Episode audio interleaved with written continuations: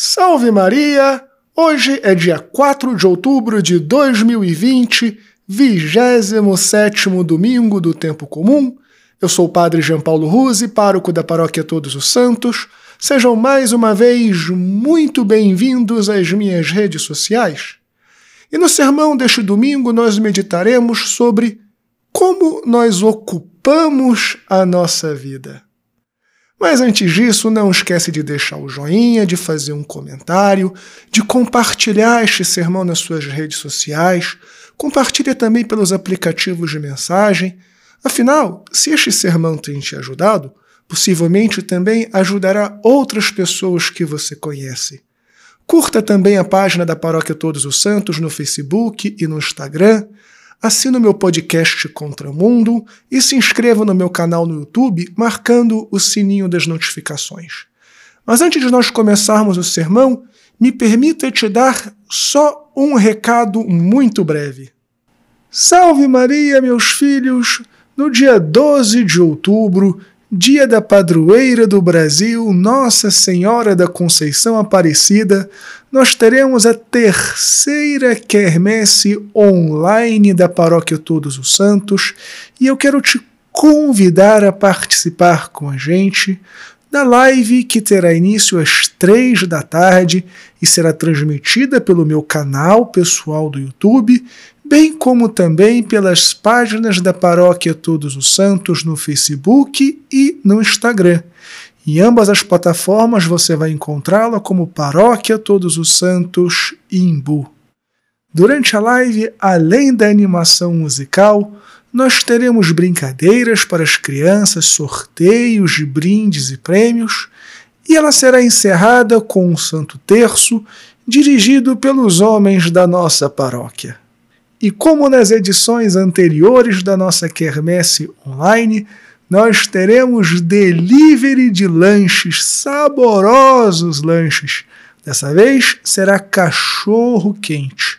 Você que mora mais ou menos perto da nossa paróquia, aqui em Imbu, em Itapsirica, em Tabuão, nas cercanias do Campo Limpo, poderá comprar através do link que estará na descrição deste vídeo. Mas temos também uma novidade. Todos os anos, no dia 12 de outubro, nós fazemos a festa para as crianças do nosso bairro. Infelizmente, pelas razões óbvias que você deve imaginar, este ano não poderemos fazer uma festa com as crianças carentes, com as crianças da nossa região. Mas a nossa equipe de festa e a nossa equipe da pastoral social não se deu por vencida. Você poderá também, além de comprar o lanche para sua família, quantos lanches você quiser, comprar um, dois ou três ou quantos a sua generosidade permitir para ser doada às crianças como graças a Deus nós já conseguimos os brinquedos e temos os endereços dessas crianças cadastradas em nossa base de dados, assim como nós levaremos o lanche para sua casa, levaremos também o lanche para a casa de cada criança assistida por nossa pastoral social. Deste modo, não apenas o seu dia será alegre, mas também você terá a oportunidade de fazer a alegria de uma criança, mesmo que você não more aqui nas redondezas. Vou deixar também o link para um vídeo da paróquia explicando como vai funcionar e o link também por onde você pode comprar o lanche para ser doado. Muito obrigado pela sua generosidade. Deus te abençoe e salve Maria!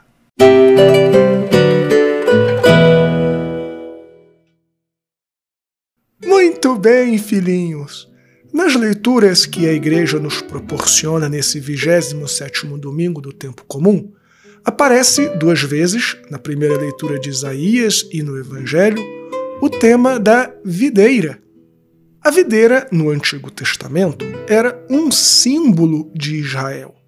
E este símbolo, com a plenitude dos tempos, com a vinda de Jesus Cristo, se converte em símbolo da igreja, o novo povo de Deus. E nós percebemos nas leituras o amor, o carinho que Deus dedica à sua vinha ao seu povo.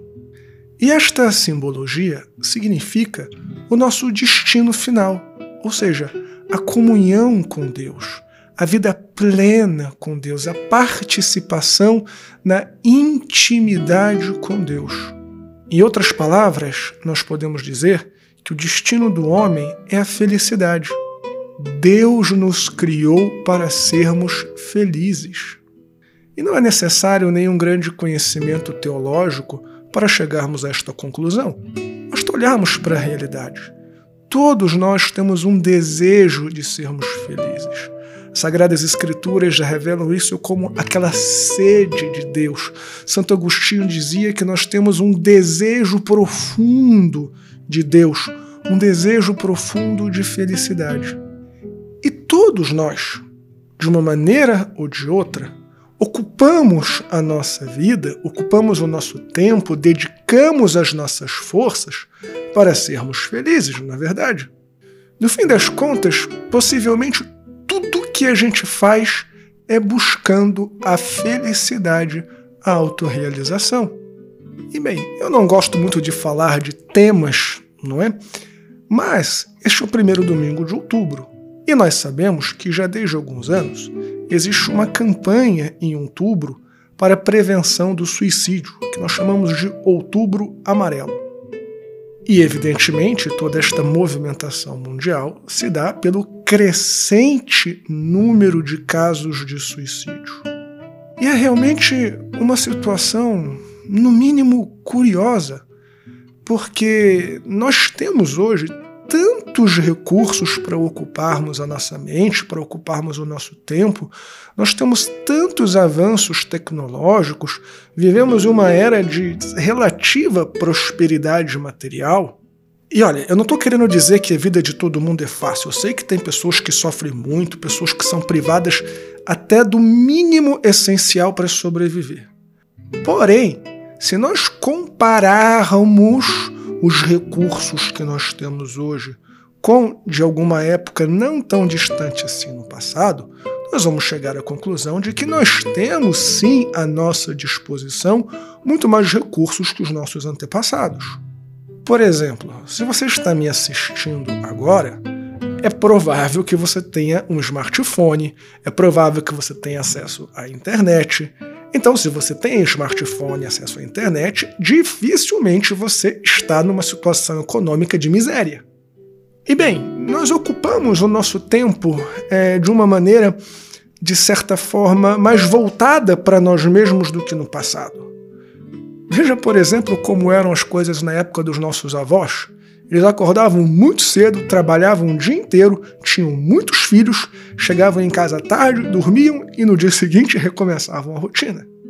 E por mais que a sua vida seja uma correria, eu tenho certeza que você tem um tempinho para passar no Facebook, um tempinho para estar no Instagram, você joga um joguinho aí no celular. No fim de semana, talvez você consiga um tempinho para ver aí um filme, para fazer um churrasco na sua casa, etc, etc. Insisto, eu sei que tem gente que vive numa situação muito precária, mas se você está me assistindo agora, muito provavelmente não é o seu caso. Então, se nós temos tantos recursos à nossa disposição, se nós temos um relativo progresso material, se nós temos tantos meios para ocupar a nossa cabeça, para nos divertirmos, por que é que só crescem os números de casos de suicídio, de depressão, de angústia, de síndrome de pânico, de ansiedade, etc, etc, etc. Muito provavelmente, acredito eu, será porque nós temos ocupado mal a nossa vida.